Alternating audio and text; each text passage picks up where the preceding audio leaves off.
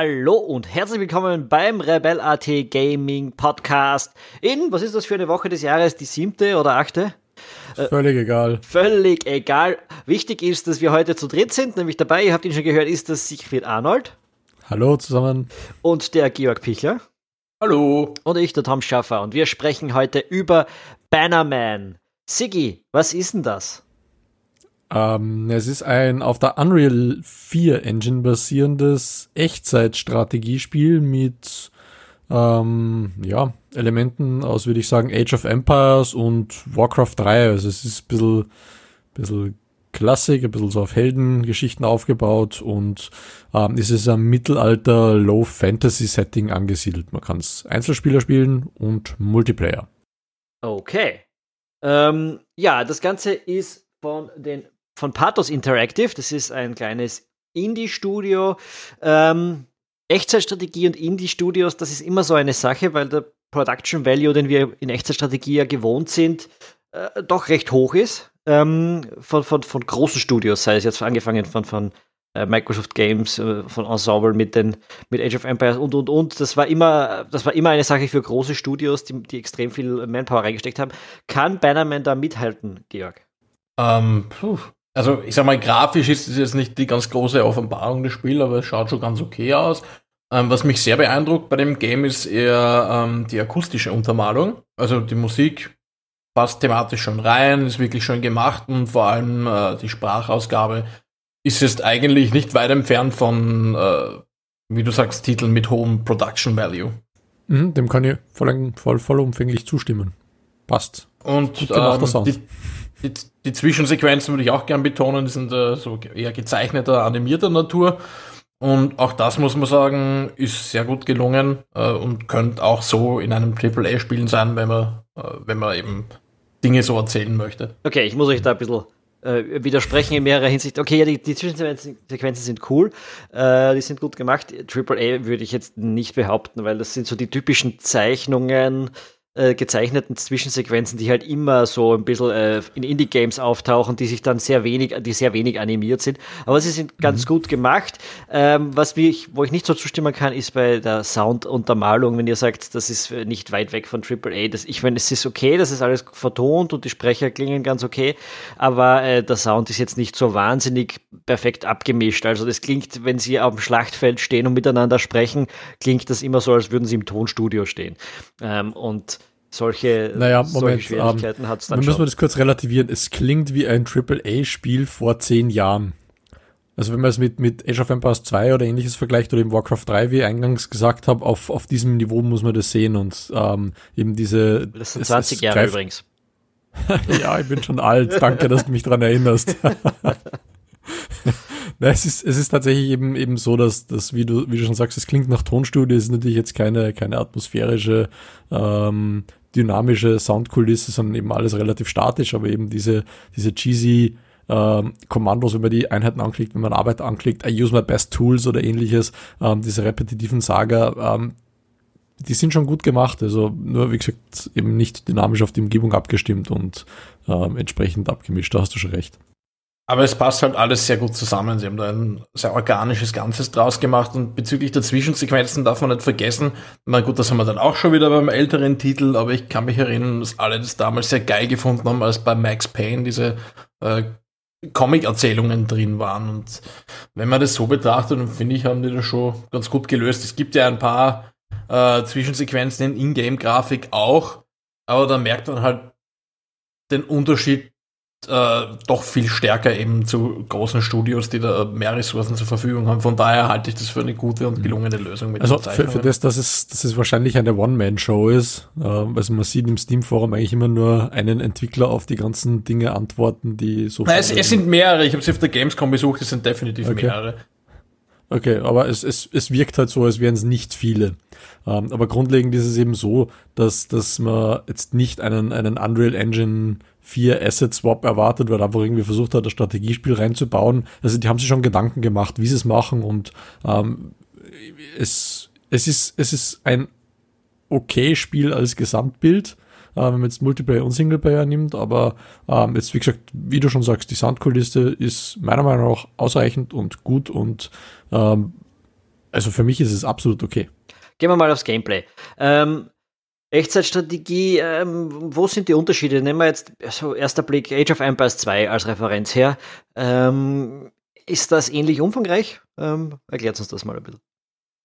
Es ist weniger und mehr.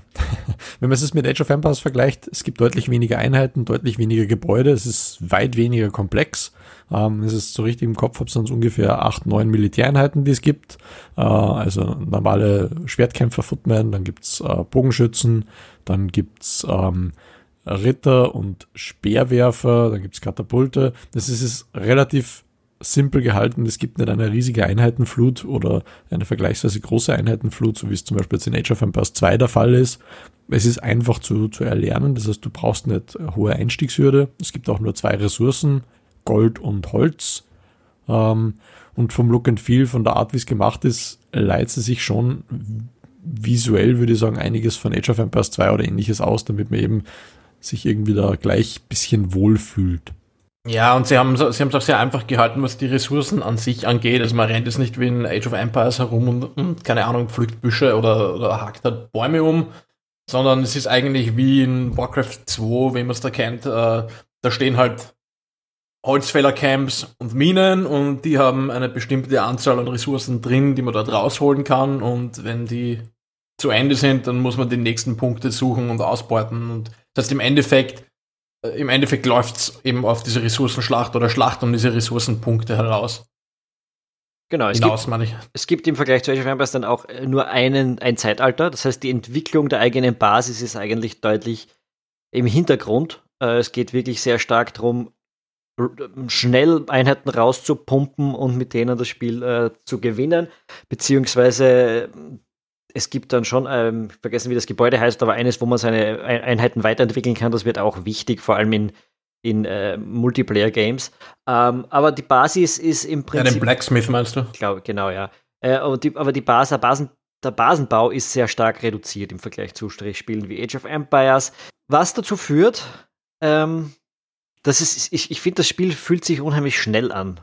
Äh, es ist irgendwie. Es ist, es ist auch schnell, es ist extrem schnell. Die Einheiten bewegen sich schnell, also man wartet nicht ewig, bis sich irgendeine Einheit bewegt. Das war am Anfang ganz, ganz gut. Die ähm, Singleplayer-Kampagne ist auch recht gut gemacht, das heißt, die ist recht abwechslungsreich. Es gibt verschiedene Missionstypen, ein paar so Schleichmissionen, wo man. Über, ähm, über die reden wir dann nochmal, ja. Reden wir dann später, okay. Ähm, also, äh, du, du fadisierst dich nicht beim Zuschauen der Einheiten, also wenn die da irgendwo hingehen und du, du hast eigentlich quasi die Karte relativ schnell überquert mit deinen Einheiten. Es geht eigentlich wirklich nur darum, dass du massenhaft Einheiten rausproduzierst, dich auf Micromanagement konzentrieren kannst und spielst. Ähm, ja, wenn ich das, wenn ich das salopp formulieren auf das ganze, das ganze Spiel besteht im Wesentlichen so konzeptuell aus dem Early Game von, von Titeln wie eben Warcraft oder StarCraft. Genau. Ähm, weil du jetzt eben Warcraft, StarCraft ansprichst, also besonders Warcraft 3 habe ich eben angemerkt, es gibt Helden, äh, die gibt es auch in diesem Spiel. Ähm, der Held hat Spezialfähigkeiten, das ist quasi ein Ultimate und dann drei normale Spezialfertigkeiten. Das erinnert irgendwie ein bisschen an League of Legends auch. Ähm, es ist allerdings so, dass auch die normalen Einheiten alle irgendwie Spezialfertigkeiten haben und aufgrund der Geschwindigkeit des Spiels überfordert mich das schon extrem, weil du einfach dich auf die Fähigkeiten dieser Einheiten nicht mehr konzentrieren kannst. Es ist einfach too much. Du hast quasi unglaublich viele Fähigkeiten, was dich dann dazu zwingt, dass du von dem ohnehin schon kleinen Einheitenpool eigentlich dann nur mehr die Einheiten nimmst, die du einfach schnell rausbeimen kannst und die halbwegs ihr Ding selber durchziehen, ohne dass man sie nur extra micromanagen muss. Ja, vor allem die KI äh, spielt da ja auch nicht rein. Es gibt eben keine Möglichkeit, dass man die Einheiten irgendwie anweist, okay, für den Scheiß selbstständig aus, sondern musst es selber machen. Das heißt, du musst schon ein bisschen fast das wenn du das alles auf einmal managen möchtest, musst du fast ein bisschen, keine Ahnung, koreanisches Klickwunder sein, um, um das wirklich effizient hinzukriegen. Ähm, also das läuft schon sehr auf sehr Crush hinaus. Ja, definitiv. Ich finde vor allem, also wir haben ein paar Partien gespielt. Ich, ich habe ein Skirmish oder zwei Skirmish gegen den Computer gespielt. Ich bin in der fünften Stufe vom, von der Singleplayer-Kampagne und wir haben eben auch ein bisschen Multiplayer gespielt. Und ich finde gerade die Multiplayer-Partien, ich habe die ähm, ein bisschen frustrierend gefunden, weil ich finde, man kann nicht wahnsinnig gut reagieren auf den Spielverlauf. ähm, es ist im Prinzip so, du baust erst mal fünf bis zehn Minuten die Basis, jeder baut seine Basis auf und dann kommt es zum ersten Clash und der, der den ersten Clash für sich entscheidet, hat danach schon mal einen riesen Vorteil, weil man die gegnerische Basis eigentlich in wenigen Sekunden kaputt rushen kann.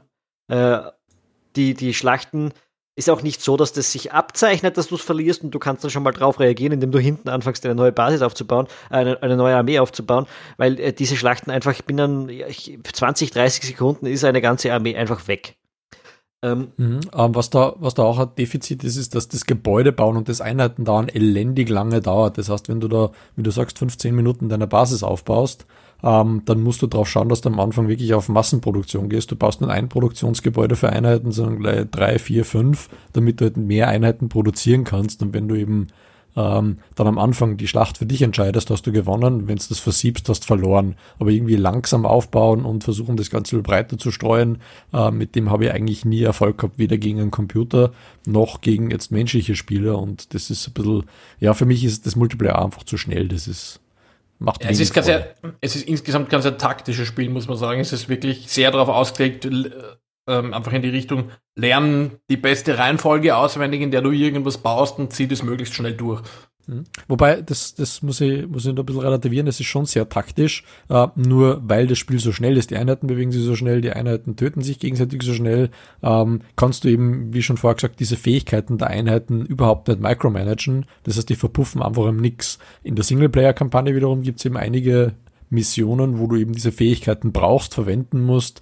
Ähm, es gibt dann also rundenbasierte Kämpfe, wo du ähm, gegen Wellen von Gegnern quasi kämpfst, die in verschiedenen Konstellationen kommen. Du hast selbst verschiedene Konstellationen an Einheiten und da ähm, kannst du mit der richtigen Taktik sehr wohl das Auskommen ähm, ganz, ganz anders für dich das ist im Grunde dann eh, eh, eh, wie auch, wie man sieht bei Age of Empires oder, oder bei Warcraft sehr oft eben der Unterschied zwischen Singleplayer und Multiplayer. Im Multiplayer genau, machst du dann, dann dein Ding möglichst schnell und experimentieren kannst du eigentlich oder oder Abwechslung kriegst du eigentlich nur dann in der Kampagne.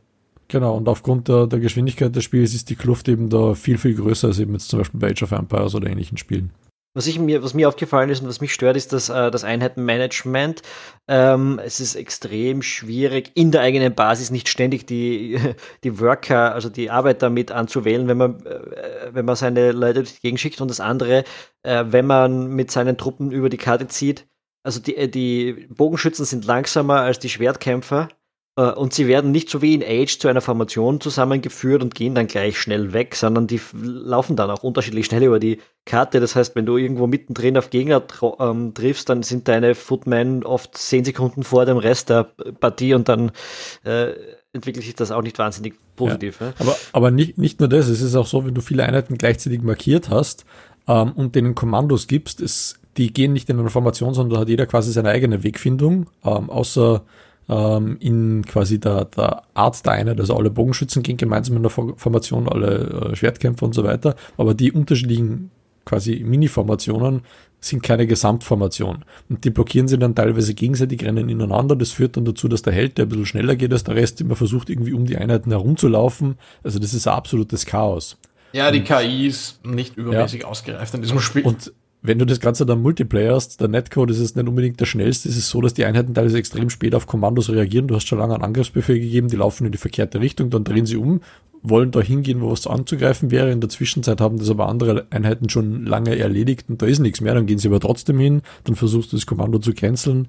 Letztlich ist es eh egal, weil du zu diesem Zeitpunkt entweder gewonnen oder verloren hast, aber äh, es ist halt dann recht wenig responsive zu diesem Zeitpunkt.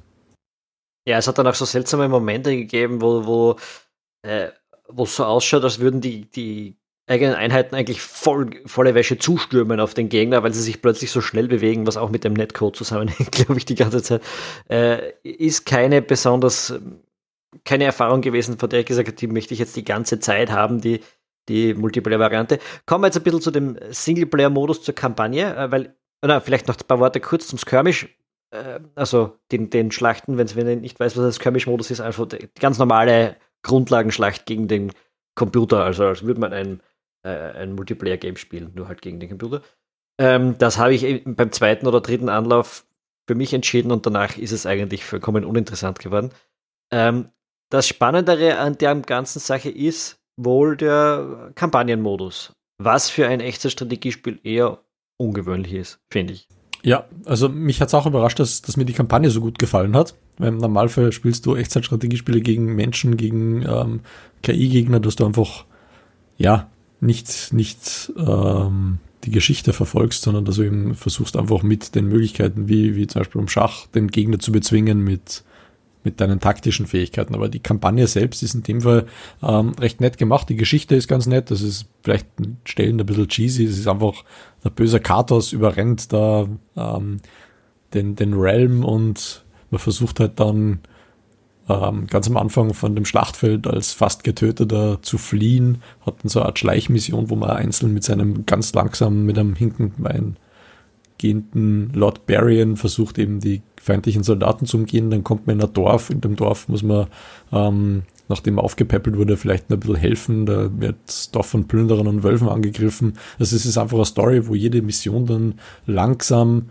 versucht, dich in die Mechaniken des Spiels und die Einheiten einzuführen und aufgrund ähm, verschiedener Missionsstile wird das Ganze dann interessant. Es ist eben nicht immer, du fängst mit deiner Basis an, baust das auf, blätterst die Gegner, sondern ähm, du hast halt einen, einen, sehr, sehr großen Mix. Und der Mix ist größer, als ich ihn bisher bei Strategiespielen so gesehen habe, dass es immer ein bisschen einen Mix gibt und ab und zu Alternativen ist irgendwo eigentlich normal, nur der Mix, wie er da ist, ist wirklich sehr, sehr groß. Es sind sehr, sehr unterschiedliche Missionen.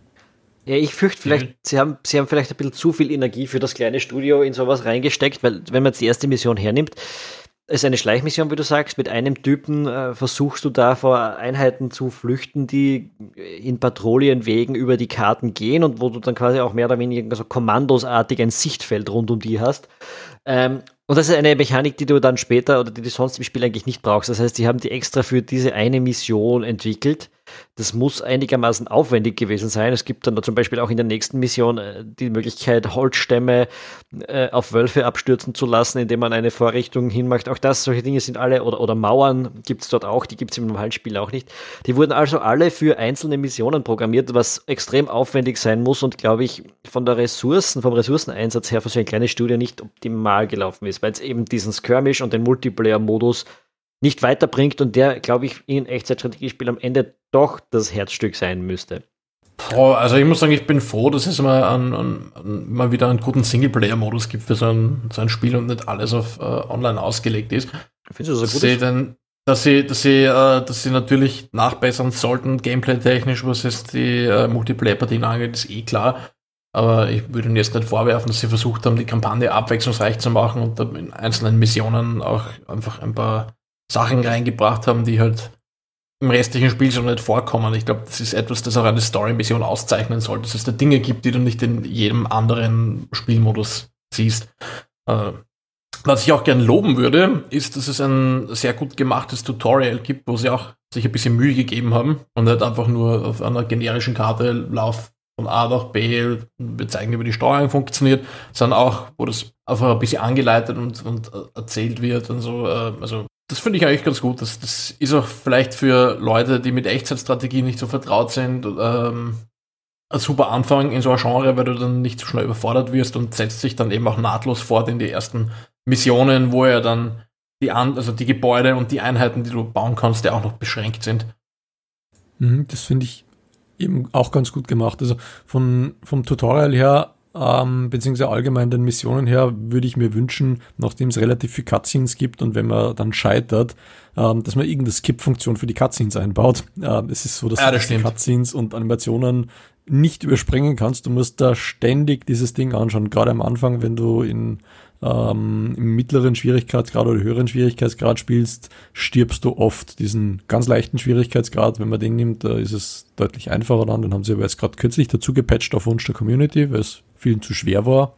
Ähm, aber so ja, ganz, ganz simple ja, Convenient Features fehlen eben. Es, es, gibt, es gibt ja auch Missionen schon sehr früh, wo du eben quasi mit einer verbündeten KI spielst, die du halt äh, mit der halt irgendjemand eben diese Dorfeinde ist, die du verteidigst, oder dann später eben eine, eine Verbündete, die du dir im Kampf gegen den Katos äh, anlachen möchtest. Äh, deren KI ist es nicht übermäßig gut und gerade am Anfang, wenn du nicht damit rechnest, dass die jetzt so äh, beschränkt sind, äh, merkst du nicht, dass du denen schnell irgendwelche Einheiten rüberschicken solltest, weil du sonst einfach, äh, weil du sonst einfach deine Mission verlierst und da ist es dann sehr nervig, dass du ähm, gleich wieder von vorne anfangen musst. Also was ich sehr vermisse und was, äh, wo ich dann auch das mit dem, das ist ja ein Indie-Studio, nimmer als Ausrede gelten lassen will, ist, dass es keine freie Speicherfunktion gibt. Ich finde, das sollte eigentlich Standard sein in jedem modernen Strategiespiel. Ja, wobei die Missionen bis jetzt, wie ich gespielt habe, waren alle so kurz, dass ich keine Speicherfunktion gebraucht hätte. Ja, die, also die dauern maximal eine halbe Stunde. Was mich da eher genervt hat, es gibt einige Missionen, die dir das Ziel nicht klar sagen. Also das ist nicht einfach töte alle Gegner oder ähm, ähnliches. Ähm, sondern die sagen dann nur ungefähr das Ziel und dann ist das Ziel seltsam zu erreichen. Es gibt zum Beispiel eine Mission, da musst du Waffenlieferungskarren beschützen und zu deiner Basis bringen. Ähm, das sind dann so fünf an der Zahl. Die fahren am unteren Bildschirmrand rein und stehen dann rum und du bringst alle Gegner um, bringst alle Gegner um, das passiert nichts, dann kommen irgendwann noch in einer Dreiviertelstunde keine Gegner mehr und du weißt nicht, was du tun musst. Ähm, ich weiß nicht, ob das intentional ist oder ob es ein Bug ist, dass die dann nicht weiterfahren. Das ist jedenfalls so, wenn du dann mit eigenen Einheiten hingehst ähm, und ähm, mit diesen Einheiten quasi in diese ähm, Wagen hineinrennst, dann verschiebt es dir ein bisschen, dann glitschen die so auf die Seite. Wenn du es weit genug verschoben hast, dann rollen sie wieder was nicht 100 Meter oder sowas in die Richtung, bis du dir dann letztlich bei deinem ähm, Ziel angebracht hast. Und von ähm, eben, eben diesem Ding her, ich habe jetzt im Forum nichts gefunden, bin ich eben einfach irritiert gewesen, weil ich einfach nicht weiß, ob das ein Bug ist oder ob das intentional ist und mir das Spiel einfach nicht sagt. Und solche Dinge sind mir in mehreren Missionen untergekommen. Du kriegst es dann schon irgendwie hin, aber ähm, irgendwie kriegst du kein Feedback, hast du es jetzt geschafft, hast du es nicht geschafft, ist es jetzt fertig, ähm, hast du gewonnen, hast du verloren? Ähm, da müssten wir vielleicht noch ein bisschen nachschleifen, dass das Ganze passt, aber Dazu, da muss man sagen, das Spiel, das Spiel, ist jetzt erschienen. Äh, es kostet, ich glaube, gerade ist es ein bisschen verbilligt, aber bei der, der Verkaufspreis sonst liegt bei 30 Euro. Ja, jetzt ist, ich sehe es gerade bei 10, 10, 10 Prozent günstiger kriegt man es jetzt gerade. Also es ist kein ganz billiges Spiel. Trotzdem, also ihr habt jetzt die Missionen und den Abwechslungsreichtum sehr gelobt. Ich finde auch, dass das eine Überraschung war, eine positive Überraschung war, dass das so abwechslungsreich gespielt wird in der Kampagne. Ähm, aber ich bin dann nicht, ich, ich, ich, so richtig gut sind die Missionen dann auch wieder nicht, finde ich. Also gerade weil man eben sehr viel auch mit kooperierenden KIs zu tun hat, die strohdumm sind. Ähm, das ist eigentlich ziemlich frustrierend. Gerade diese vierte Mission, von der wir gerade gesprochen haben, äh, wo du wo du eine gegnerische oder eine, eine kollegiale Basis quasi verteidigen musst, die, die sich von selbst einfach nicht wehrt aus irgendeinem Grund. Äh, das ist alles halb so, halb so sexy, äh, finde ich. Ähm, ja, die KI ist, glaube ich, so ein, zieht sich durch das ganze Spiel durch. Also jetzt nicht nur diese Kooperier Kooper äh, kooperierenden KIs, sondern auch die KIs der eigenen Einheiten. Es gibt da so einige Dinge, wo man sagen muss, boah, das hätte man im Auslieferungszustand von dem Spiel eigentlich besser machen sollen. Also die Wegfindung von manchen Einheiten ist ganz einfach auf dem Niveau von den Tiberium-Sammlern im ersten Command Conquer, es tut mir leid.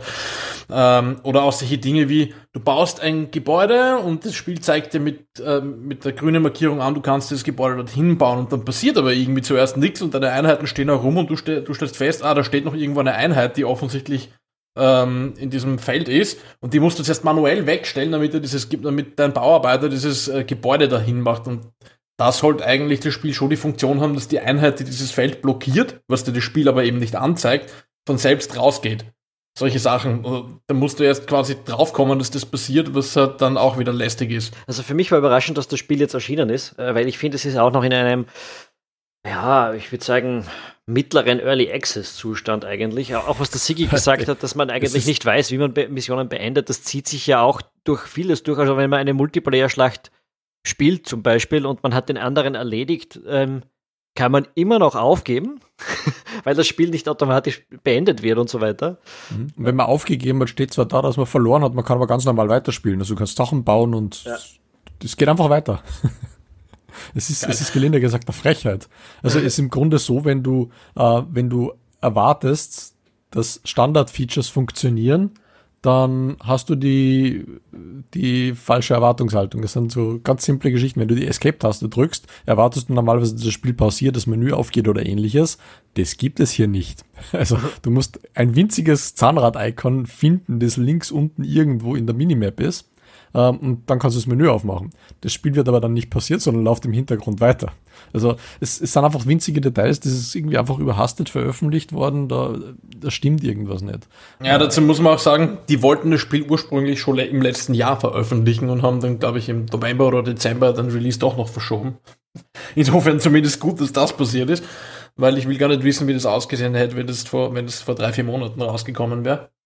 Ähm, aber ja, stimmt. Es gibt da ein paar Basics, die noch nicht funktionieren und die eigentlich in einem Produkt, das man als final bezeichnet, auch bei einer Indie-Produktion passen sollten. Ja, vor allem bei den 30-Euro-Spielen. Ich meine, das ist auch bei PCs, das ist nicht mehr wirklich äh, äh ein Preis, wo du sagst, okay, Indie-Game da verzeiht man das ein oder andere noch, sondern das, das ist eigentlich ein halber Vollpreistitel. Mhm.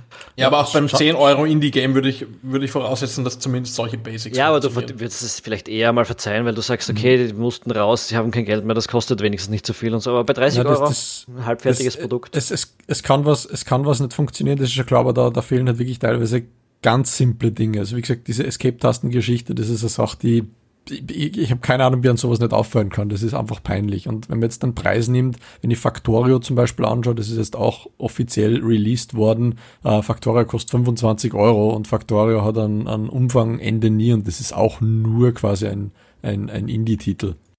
Also ich, wie gesagt, ich finde, sie versuchten ein bisschen zu viel auf allen Hochzeiten zu tanzen und das war das, worauf ich jetzt schon mehrmals hinaus wollte. Äh, es ist an allen Ecken und Enden merkt man, dass das Spiel nicht ganz so perfekt ist, wie es sein müsste, äh, an, an, vielen Stellen. Und, und, und dann auf der anderen Seite hat es sehr viele, sehr viel Umfang, äh, der vielleicht nicht hätte sein müssen. Und der, das zieht sich halt durch von allem, was wir jetzt gesagt haben, von der Einheitenfindung über die Missionen, über das, dass manche Features irgendwie nicht ganz fertig sind. Und es geht auch, wenn du, der erste Blick aufs Spiel ist, wenn du das, das Graphical User Interface siehst. Ähm, ja, schaut sehr nach Age of Empires 2 aus, ein bisschen. Nein, nicht einmal das. Es, es, schaut schlechter aus als Age of Empires 2. Es ist also vom Grafischen her ist es eigentlich wirklich nicht besonders anspruchsvoll, nicht besonders gut. Also der User Interface Designer dürfte ein Programmierer gewesen sein, der halt mit Photoshop umgehen kann. So in der Richtung äh, wirkt das ein bisschen. Also es, es, es wirkt nicht wie dieses was man als Anspruch als Gamer mittlerweile halt hat. Ja. Nicht, dass das, es jetzt das ganz schrecklich wäre, also es funktioniert schon, es ist funktional, aber es ist nicht, äh, es ist nicht ja, es ist irgendwie so ein Schülerprojekt an manchen Ecken. Ähm, was man da jetzt nicht vergessen darf, ähm, Pathos Interactive ähm, gibt's noch nicht so lange und das ist de facto das erste Spiel, das sie veröffentlicht haben. Das ist deren Erstlingswerk. Also von der Seite ähm, kann man vielleicht jetzt das Ganze als, als als Lehrgeld betrachten und einfach mal schauen, wie sich das, das entwickelt. Vielleicht kommen auch weitere Titel von dem Entwickler, wo sie dann ein bisschen strukturierter an die Sache heranwagen.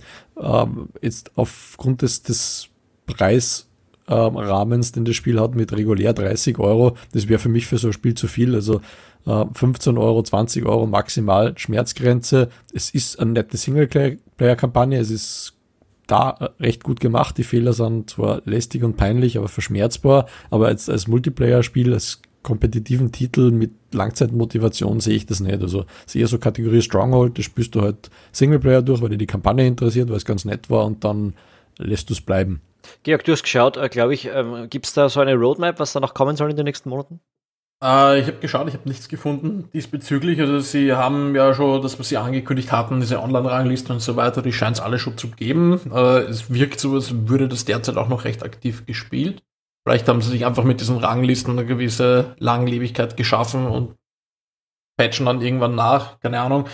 Äh, aber so eine große Roadmap hätte ich nicht gefunden. Äh, was ich gern nachtragen würde, ist, dass ich bei dem Spiel manchmal das Gefühl habe, dass es einfach ähm, die Tatsache, dass das Gameplay im Grunde sehr einfach gestrickt ist, ähm, überdeckt wird, damit sich das Spiel zu mehr Micromanagement zwingt, als vielleicht nötig wäre. Also erwähnen würde ich da vielleicht gern, dass einfach die, die, die Gebäude haben Bauqueues aber die reichen nur drei Einheiten lang. Und egal, ob du jetzt mehrere Gebäude baust, um mehr Einheiten rausbeimen zu können, es zwingt dich im Wesentlichen, dass du echt alle, also selbst wenn du gerade mit die Karte erforscht oder irgendwas machst, um deinen Helden hochzuleveln, es zwingt dich im Wesentlichen dazu, dass du alle 20, 30 Sekunden zurück in die Basis musst, um dort irgendwelche Kommandos zu geben. Das, ja. Äh, also ist vielleicht eine Geschmacksfrage, aber mir gefällt das ganz und gar, ganz und gar nicht und das könnte man aber auch schon wesentlich erträglicher gestalten, indem man den Q einfach auf 5 oder so erhöht.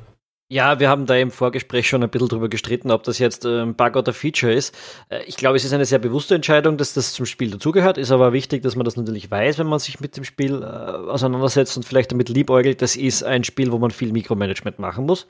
Ähm, ich würde jetzt auch ganz gern ein bisschen zum Fazit kommen und sagen, ich finde, die Basis für ein gutes Spiel wäre irgendwie da. Ich bin nur nicht sicher, ob sie noch erreicht also ob sie dann jetzt, ob das Potenzial dann am Schluss auch noch erreicht wird, ob die Entwicklung jetzt dann so viel weitergeht. Was der Sigi vorher gesagt hat, dass das ein Erstlingswerk ist, ja, eh, kann man auch ein bisschen ein Auge zudrücken, wenn man Lust hat.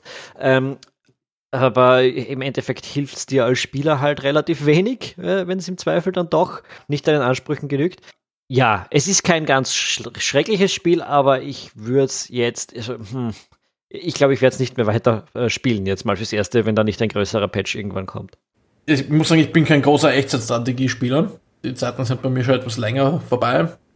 Ich denke, wer jetzt ein nettes RTS sucht, das eine halbwegs abwechslungsreiche Kampagne hat, mit der man sich ein paar Stunden beschäftigen kann, der wird bei Bannerman an und für sich fündig. Wer jetzt erwartet, dass er irgendwie für seine LAN-Partys, whatever, ähm, eine Alternative zu, was weiß ich, Age of Empires 2 oder so findet, der wird eher enttäuscht. Für beides gilt grundsätzlich, dass 30 Euro meiner Ansicht nach einfach zu viel dafür sind, bis entweder eben wirklich der Umfang deutlich erweitert wird oder eben der Preis sinkt. Keine Ahnung, was da zuerst passiert. Ja, abwarten und Tee trinken. Ich werde nicht mehr viel sehen von diesem Spiel, glaube ich einfach. Aber das ist, liegt einfach, einfach daran, dass ich nicht der große äh, Fan mehr bin von Echtzeitstrategie-Games. Oder den meisten zumindest. Mhm. Das Spiel wird wahrscheinlich von mir auch vorerst nicht mehr viel sehen. Ich habe jetzt ähm, die vorletzte Mission gerade ähm, am Reißen, die habe ich noch nicht geschafft, weil ich nicht weiß, was ich tun muss. das sagt mir das Spiel leider auch wieder nicht und ich werde versuchen, das Spiel durchzuspielen, weil mir einfach das Ende interessiert. Die Behandlung ist jetzt nicht jetzt extra klasse, sagen wir es mal so. Es ist, wirkt teilweise so, als hätte es jetzt irgendein Maturant geschrieben oder vielleicht. Aber ich habe gehört, es gibt explodierende Bären. Ja, es gibt explodierende Bären. Vielleicht, vielleicht ähm, habe ich da irgendwann einen Screen Cap. Das ist ganz interessant, ja. Ähm, äh, ja. Du hast mir aus dem Konzept gebracht. Danke, danke. Ja, die Handlung äh, ist also, ein bisschen wie ein Maturant, wie du gesagt hast. Ich finde auch, dass das Scripting, also die, die Geschichte wird ähm, sehr sehr rudimentär schnell erzählt und nicht immer sehr nachvollziehbar. Und teilweise kriegst du Informationen, die du nicht brauchen würdest. Und äh, ich weiß nicht ganz naja, genau. Naja, sie heißen, sie heißen Pathos Interactive. Na, aber es ist, es, ist nicht, es ist nicht Pathos, sondern es ist wirklich so, äh, schon in der Intro-Sequenz wird dir dann die halbe Geschichte des Reichs erzählt und du hast aber eigentlich keine Ahnung, was dieses Reich überhaupt ist und die ganzen Namen sagen dann nichts und dann wird dort der, der, der, der Anführer der Hauptstadt eingeführt und dem wird ein Namen gegeben und dann wird dir gesagt, was die Hauptstadt ist. Ich meine, das ist alles die Intro-Sequenz nochmal.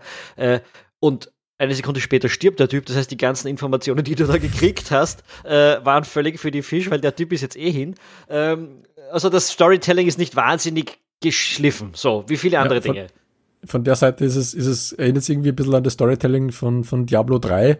Ähm, das hat mir da ähnlich quasi angezipft. Du, du kriegst eine ewig pompöse Story, ähm, die de facto voll für Wirst ist ähm, und eigentlich nur gut aufbereitet ist, aber letztlich für das weitere Spielgeschehen völlig egal ist. Ja, das muss jetzt also. nicht unbedingt schlecht sein. Da geht es vielleicht einfach darum, ein bisschen Flair einzubauen und dem Ganzen eine gewisse Bedeutung zu verleihen, bevor das, bevor das komplett ins Irrelevante abdriftet. Das ist was für den, für den Casual Game. Also die, die, die, die Story ist nicht schlecht, sie ist aber nicht over the top. Also, äh, wie gesagt, ich bleibe bei meinem Fazit, die Story ist ganz nett. Ich will es fertig spielen, weil ich wissen möchte, wie es endet. Äh, wobei es wahrscheinlich eh abzusehen ist, dass der böse Katos bezwungen wird, aber ähm, Spoiler Alert! Spoiler Alert! Das sollte man vorher schreien. Vielleicht irrt er sich ja. ja, vielleicht irre ich mich ja und es gibt einen Twist und der Katos ist der Bruder von Barian, ich weiß es nicht. Oder er ist der Vater. Es ist eine der großen Dramen des 21. Jahrhunderts, das wir da äh, gerade spielen. Ähm, na, gut. ja. Also, wenn es auf Steam billiger wird, ruhig zuschlagen für jemanden, der eine nette, kurze Singleplayer zwischen Geschichte sucht. Ich habe jetzt auf der Uhr ungefähr 15 Spielstunden, davon sind 10 Stunden sowas in die Singleplayer-Kampagne geflossen. Damit kann man rechnen, dass wirklich 15 Euro, 20 Euro maximal würde im Titel geben. Bei 30 Euro hätte ich Bauchweh. Die Sache ist, ähm, wer sich's anschauen will, kann das. Es gibt meines Wissens auch eine Demo-Version. Das ist ja tatsächlich zur Seltenheit geworden. Ähm, das heißt, wer das ausprobieren möchte, muss jetzt nicht unbedingt auf den nächsten Steam Sale oder irgendwas warten, bis das Spiel 5 Euro kostet, sondern kann das einfach for free tun und sich dann eben selbst ein Bild machen, ob das ein Spiel ist, das ihn anspricht. Wahnsinn. Habe auch das Prinzip einer Demo jetzt noch schnell erklärt. Ähm, ich würde sagen. Das wissen die Jungen heute nicht mehr, Mann. Wo kriegst du es heute gibt ja echt Demo? nicht mehr so, es gibt echt nicht mehr so viele Demos. Sollte Trotzdem. man vielleicht mal einen Podcast drüber machen. Vielleicht, vielleicht. Ja, vielleicht auch schon nächste Woche. Na, glaube ich nicht. Aber schauen wir mal. Nächste Woche um 18 Uhr sind wir mit der nächsten Sendung natürlich da. Für heute haben wir es geschafft. Wenn ihr dabei sein wollt beim nächsten Mal und wenn ihr es noch nicht getan habt, dann abonniert unseren Podcast. Das geht überall, wo es Podcasts gibt. Äh, auf Apple Podcasts, auf Spotify, äh, auch auf YouTube und was weiß ich, wo man noch überall Podcasts hören möchte. Wir sind seit neuestem Jahr auch auf Twitch sehr aktiv, also sowohl der Schurl als auch auf Rebella.at könnt ihr uns bei Twitch zuschauen. Und wer auch aktiv mit uns zusammenspielen möchte, das geht immer auf unserem Discord-Channel, rebella.at slash Discord. Äh, dort findet ihr immer Leute zu spielen und meistens auch jemanden von uns, auch den Konrad Kelch, der heute äh, zu faul gewesen ist, nach seinem Geburtstag mh, mit uns zu podcasten. Liebe Grüße von hier an Konrad. Ja, das wär's für heute. Super, dass ihr dabei gewesen seid. Hoffentlich auch beim nächsten Mal. Äh, ciao. Ciao. Tschüss.